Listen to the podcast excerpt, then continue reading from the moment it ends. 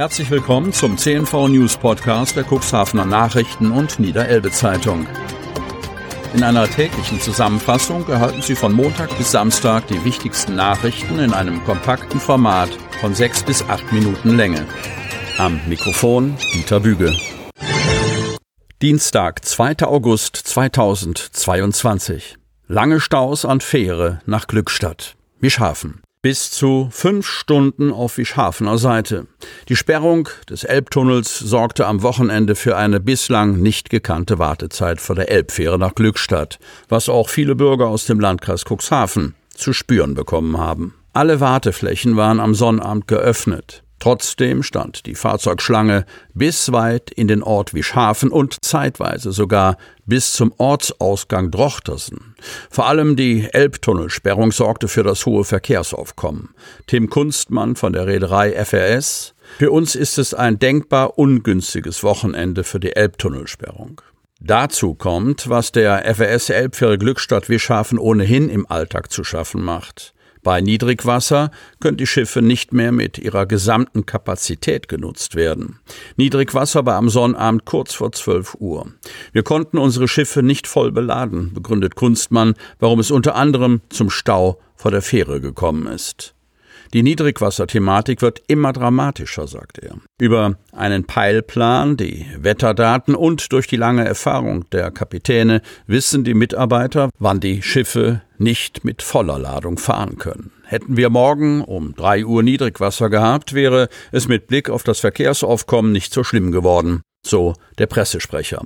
An diesem Wochenende spitzte sich die prekäre Situation zu, in der die Reederei schon länger steckt. Seit der Elbvertiefung behindert die zunehmende Verschlickung schon den Fährbetrieb unter der Woche enorm. Längst passiere es täglich, dass eines der Schiffe sich im Schlick festfährt. An diesem Wochenende kam nun noch die Elbtunnelsperrung und der Urlauberreiseverkehr dazu. Ein Wochenende, in dem sämtliche Bundesländer von Nord bis Süd Ferien hatten oder noch in den Schulferien sind. Selbst Kollegen, die seit 30 Jahren dabei sind, haben so etwas noch nicht erlebt, so Tim Kunstmann. Alle vier Fähren waren im Einsatz. Mehr geht in der engen Süderelbe ohnehin nicht. Auf der Glückstädter Seite betrug die Wartezeit am Sonnabend dagegen nur eine Stunde.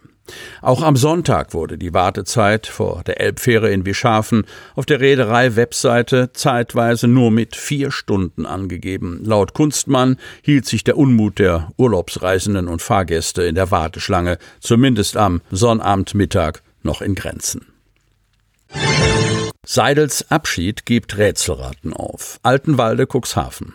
Nach der Schließung der Seidel-Filiale in der Nordersteinstraße kursierten zwar schon monatelang Gerüchte, dass auch das Hauptgeschäft in Altenwalde geschlossen werden könnte, aber für die meisten Kundinnen und Kunden kam am Sonnabend die Nachricht, dass mit dem heutigen Tage das Stammhaus der Fleischerei schließe, aus heiterem Himmel. Nichts sei zuvor im Ort durchgesickert, weder bei den anderen Geschäftsleuten noch in der Lokalpolitik, berichtet Kramann. Die Information erfolgte am Sonnabendmorgen lediglich über drei Plakate an der Eingangstür, die darüber informierten, dass dieses Haus am heutigen Tag um 13 Uhr schließe. Die Nachricht von der Schließung war am Wochenende nicht nur Orts, sondern auch Stadtgespräch. Schließlich war die Fleischerei Seidel seit Jahr und Tag im Stadtbild präsent. Von den einstigen Geschäften in Altenwalde, der Nordersteinstraße, Salenburg, Döse und Dun ist nur noch die Filiale in Dun übrig.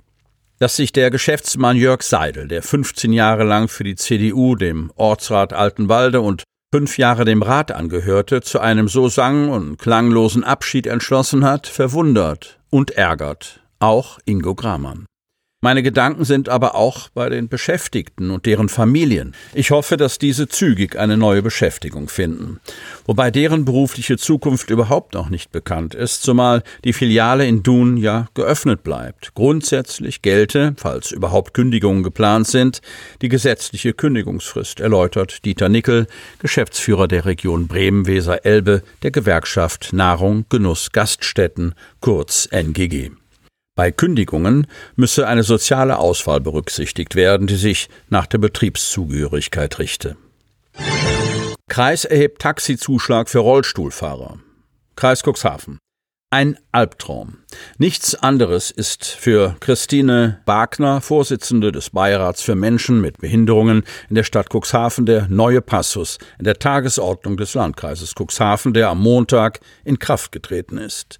Dass Personen im Rollstuhl ab Mitte August einen Zuschlag von sieben Euro pro Fahrt bezahlen sollen, verstoße gleich gegen mehrere Artikel der UN-Behindertenrechtskonvention.